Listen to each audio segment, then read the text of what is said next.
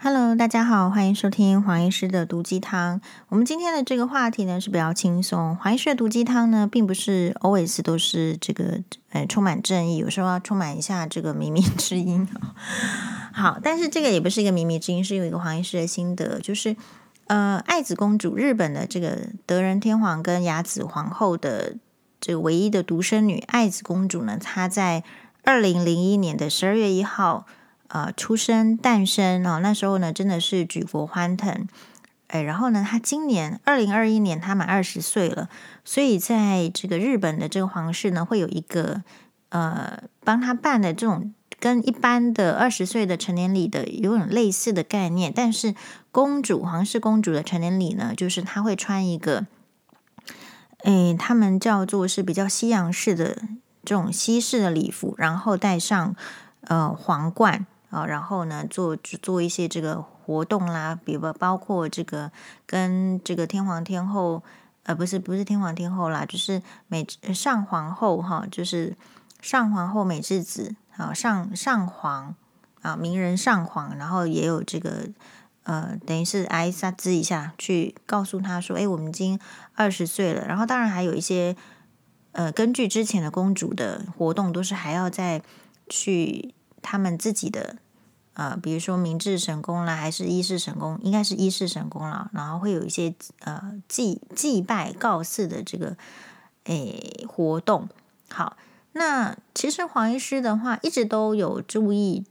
各国皇室的新闻。那理由是什么？没有就关注。虽然我自己哦是平民，好，不是皇族。可是我会知道，想要知道说人家是为什么是那样，然后你可以看到不同的人生，所以你会发现，就是黄医师是非常特别的。我其实很关注弱势、好穷人的生活，但是同时呢，我也关注就是有钱人、皇室他们是怎么样生活的，你就会知道那个阶级的差别，就会有那个阶级的差别感。那这个爱子公主她在十二月一号生日，然后呢，十二月五号的时候呢。跟其他公主有点不太一样，她稍微 delay 了一下，应该是因为她是有大学生有一些课业，所以她在十二月五号的时候，也就是礼拜天，她才举办这个就是正式的戴上皇冠，然后有一些授勋啊，有一个日本女性最高皇族的授勋的这个由天皇给她颁赐，表示她开始成为成人的这个皇室成员，然后开始要偏呃，就是负责一些。皇室的公务，哈，公务也许就是包括去各个地方剪彩啦，啊，或者是诶参加一些活动，哈，自己单独出行或者是怎么样，就是开始出现在公众面前了，所以这是一件大事。那黄医师看到，就是说他其实十二月一号就已经有发布影片，他的影片呢是在他自己的居所，就是皇宫里面的某一处拍摄的，是事先就拍摄好。然后那个影片呢，她穿的衣服是比较，你会发现爱子公主在很多场合她穿的是比较深色，不太知道她是不是她本人是比较喜欢黑色深色系的衣服，所以就穿那样子的套装长裙。好，然后呢，在今在十二月五号的话，则是穿上白色的，就是那种正正装正礼服。好，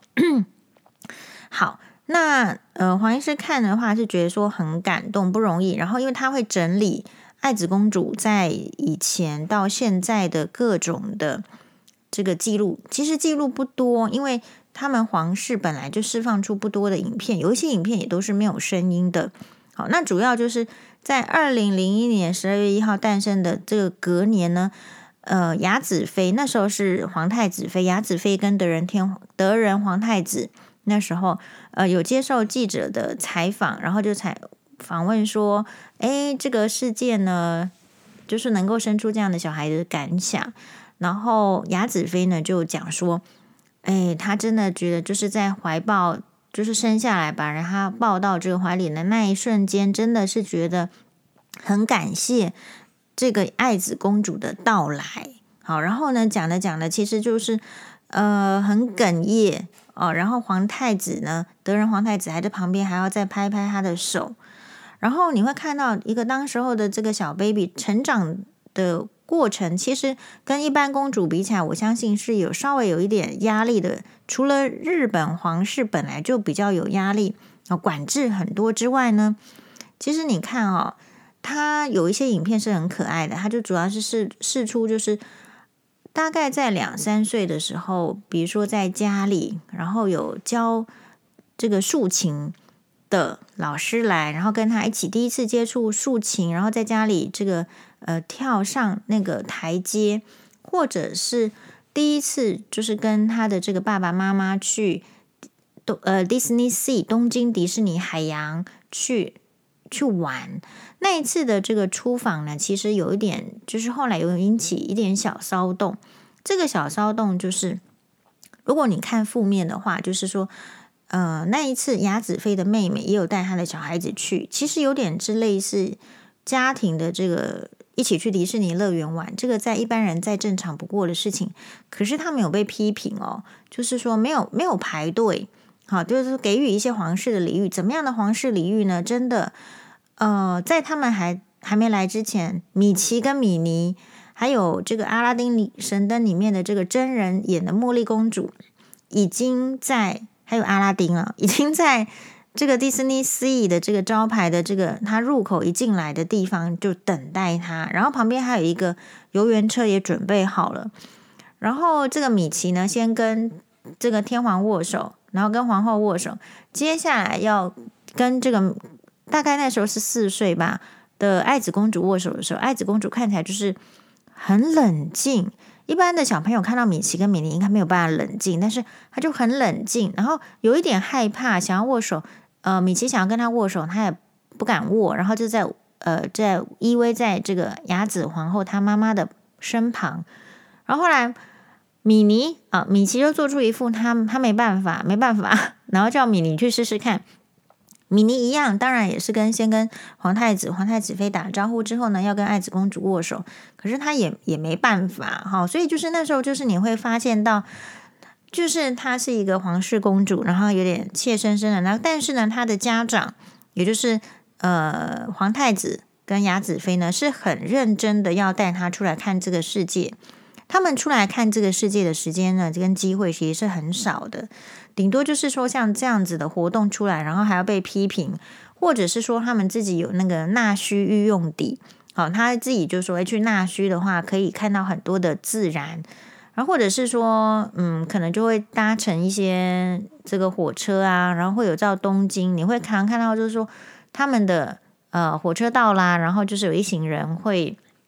在旁边列队。好，表示这个欢迎或是怎样，你会发现呢，她身为一个将来要变成平民的皇室公主的这个真正接触一般生活的机会不多。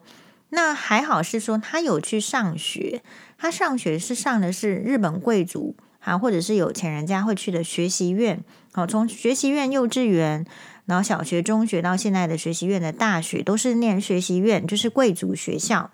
然后每一次上学前呢，都有在校门口拍照，然后给记者访问说：“你今天いかがですか？”当然，当然会加敬语。然后就说他觉得，嗯，能够到学校呢，在遇，比如说像疫情的话，再回到学校，就说，哎，能够在疫情的当下，跟学校的学生、同学、老师一起在上课，觉得非常开心。大部分你会看到，虽然说看起来是也是蛮诚恳的，可是就是制式化的回应。好。 那黄医师看到这个的话，其实第一个想法是因为前面就是高嘉瑜的新闻，然后你再看爱子公主的影片，一个女生从一岁真的长到二十岁，如果是一个公主的话，媒体是把她就过往的资料的照片呢、影片都整理得很好，成为一个专辑，你看到会很感动，你当下内心会问说：哎，那如果爱子公主以后嫁人出去被夫家虐待、被家暴，还是被婆婆白眼？你觉得天皇跟这个天后，就是皇呃日本的天皇跟皇后，能够不痛心吗？是这样子，就是判了六七年，因为他们其实是七结婚七年后才生下第一个孩子，判了这么久才出生了一个小孩，然后这样子仔细的养大，这中间还经历过爱子去上学的时候呢。诶，会被同学霸凌。你看，她是公主，日本公主都要被霸凌。然后雅子妃呢，还要亲自的去、呃，坐镇在学校的这个教室的后面，是这样子千辛万苦的长大。然后呢，也很有趣的是，爱子公主现在的这个呃，在大学学的专业呢是这个日日文，就是呃，就是日语啊、国文就是他们的类似，就是像国文系这样的概念。好，所以这样子细心栽培，又是这个拉，好像拉大提琴啊，应该不止各种的栽培，各种的才艺。然后长大的小孩，如果结了婚之后就被夫家虐待，你不觉得？不要说他的爸妈，我们旁边的人看到都会很不舍。所以在对比下高嘉瑜这个新闻，高嘉瑜当然对比爱子公主是相当的普通的，再普通的普通人。可是其实在我相信，在喜欢他的这个人的这个眼中，还有在他的爸妈的眼中，其实只是没有那些过往的影片记录而已。因为我们一般人并没有这样的的设备，或者是机会，或是或者说余力空闲去弄这个东西。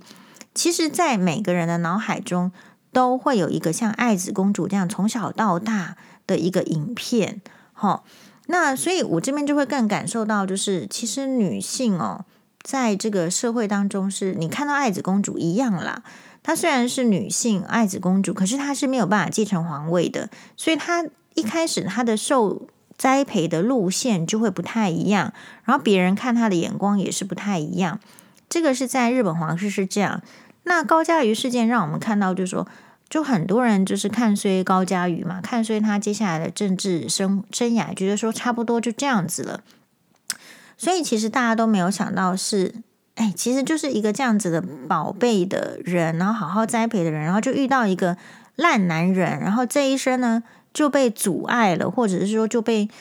你的某种梦想，我想对高嘉瑜的梦想肯定是在政治方面的嘛。哦当然也有家庭，但是主要的事业的部分的梦想就是在政治方面，诶，可能就会这样被阻断。这个我觉得是很深刻，然后很值得大家一起去思考，觉得这样子合理吗？然后如果不合理的话怎么办？可是你现在都已经二零二一年了，女性遇到这些问题，比如说你的这个裸照，不要说高嘉瑜好了，一般的人就你为什么会去担心你的裸照被释放？除了说比较丢脸之外呢，就是因为这是身体的隐私，觉得不应该被其他人看到之外，某一种成分不就是担心你的事业、你的人际关系、你的家庭关系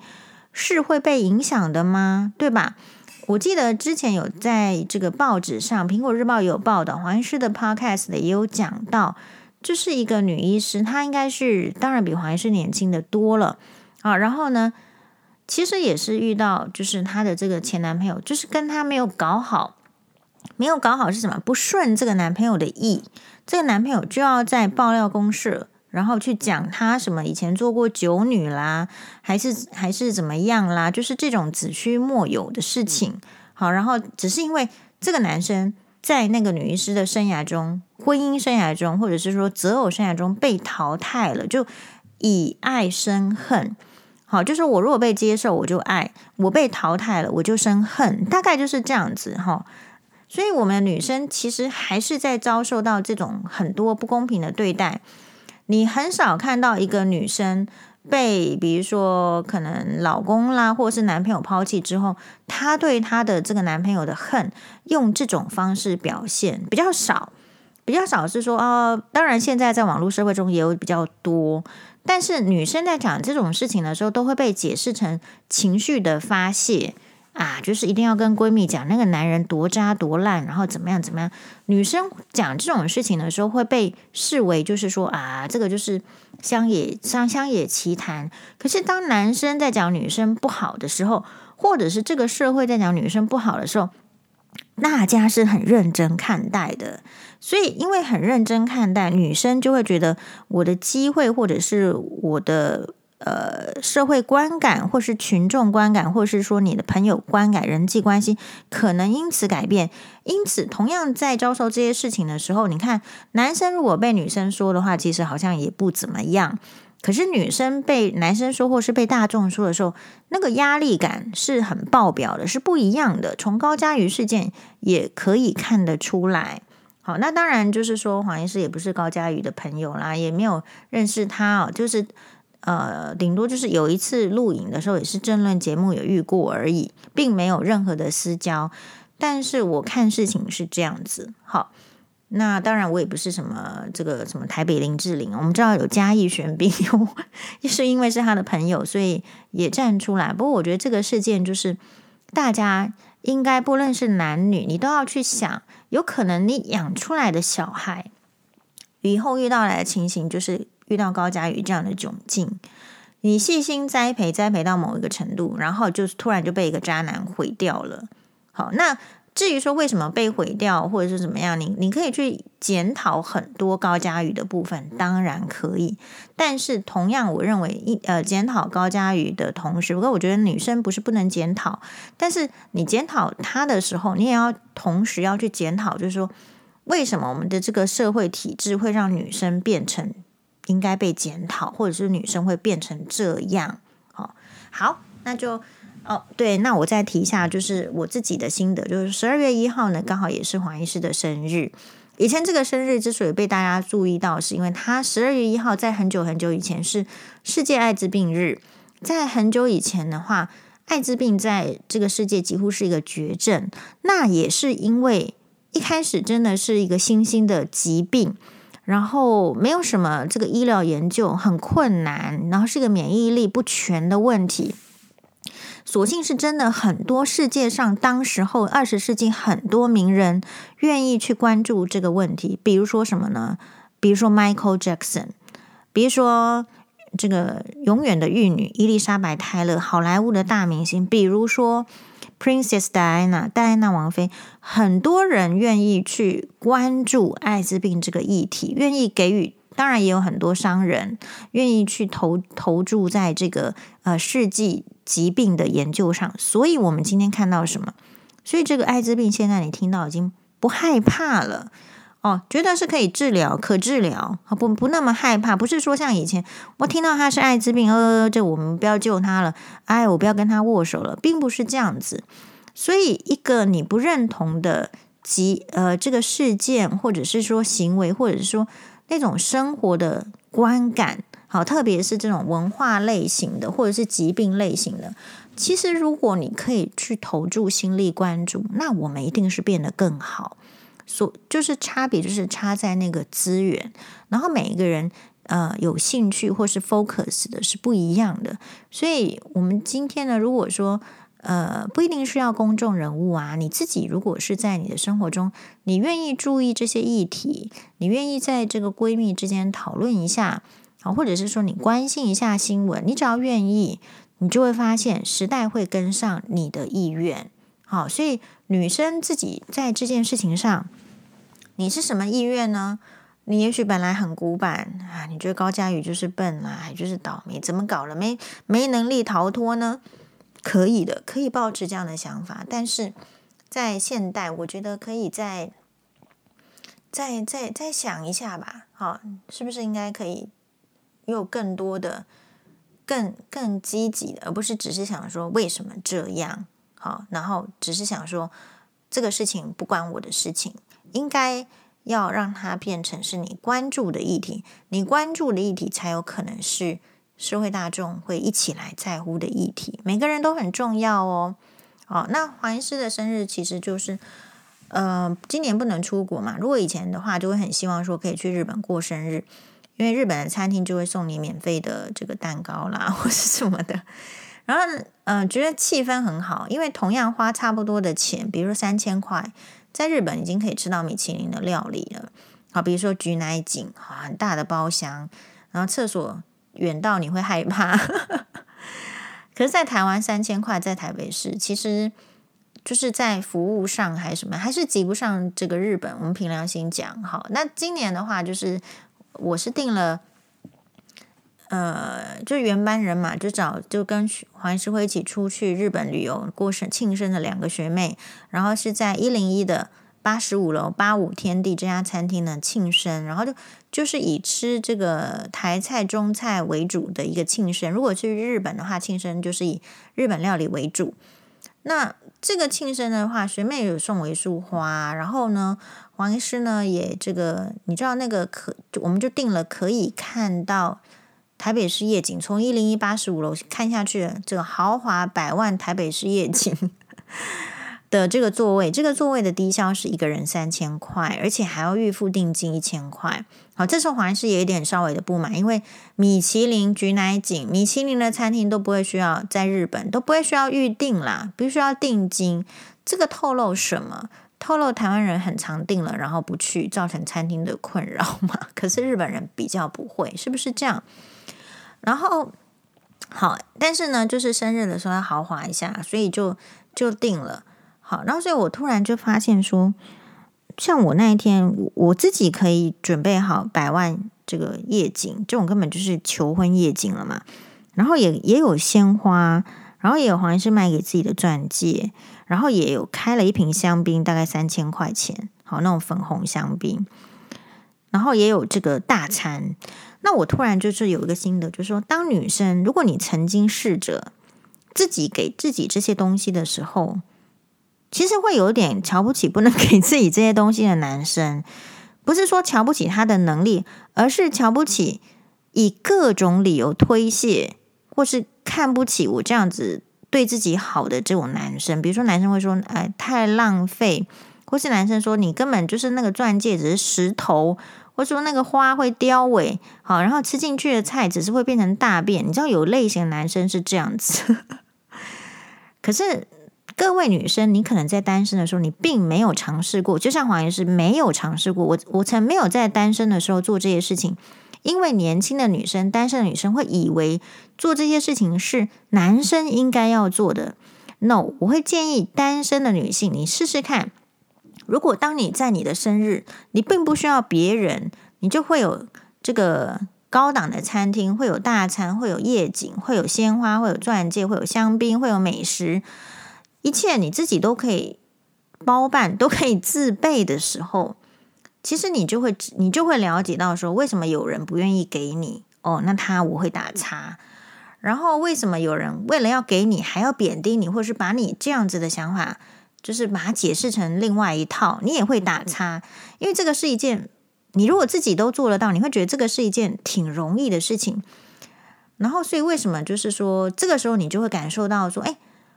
哎，那所以呢？所以理论上，你找一个男朋友或是找一个老公，是要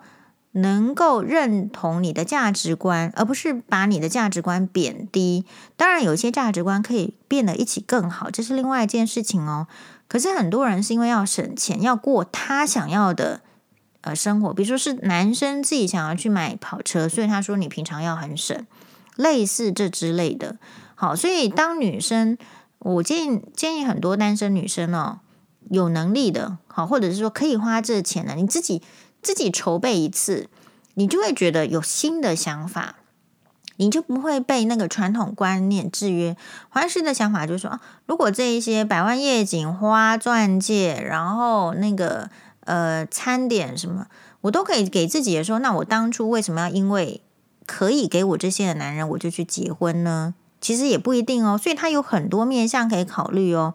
然后另外。黄医师在周末看诊之前呢，诶，我有去这个看诊地方旁边的一家这个火锅店呢吃火锅，那就是一个平价的火锅，其实有一点贵，但是我认为它跟这个八十五楼餐厅比起来，当然是相对平价，跟高贵的火锅店比起来，当然相对平价。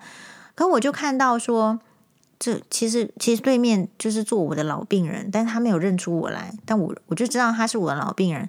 他就坐在那里，然后跟着。他对面两个是是欧巴桑年纪，大概就是哦，这我们不能透透暴露病人年纪啊，大概是类似就是五六十岁这样子。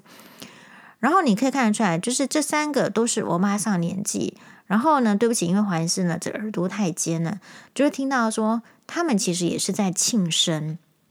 然后呢，这个这个黄医师老病人就谢谢说啊，谢谢你们出来一起一起庆生这样。然后呢，他要去结账，后来就反正这是这三个欧巴桑呢，这个老老人家就互相在抢着结账，最后谁谁结账了，我并不知道。好，但总而言之，就是说我看到这一幕，我也觉得很开心。开心是什么？因为并不是说像年轻人，像黄医师这样年年纪的人才重视生日。诶，我们的老病人五六十岁。也很重视自己的生日，然后叫一些姐妹，就是两三个，那也不一定是说花很多钱，但是就是吃着冰淇淋，好，还是看到我们老病人吃着冰淇淋，觉得说，哎，也很开心。然后就是这一天大家一起聚一聚，然后等一下也许各自又分散了，去各自忙自己，但是就是有一个觉得自己还还蛮重要的那那一刻，然后大家一起来感谢有这样子的朋友啦，有有你真好。好之类的，其实庆生活动，不管你是用普通的金钱，或者是说你今年要过得豪华，或者说你今年没有，可是只要你有意识到，你不一定要像爱子公主那样子穿着一个皇冠，然后什么，其实不同形式真的会有不同的感受。强烈的建议大家试试看。谢谢大家的收听，马丹呢。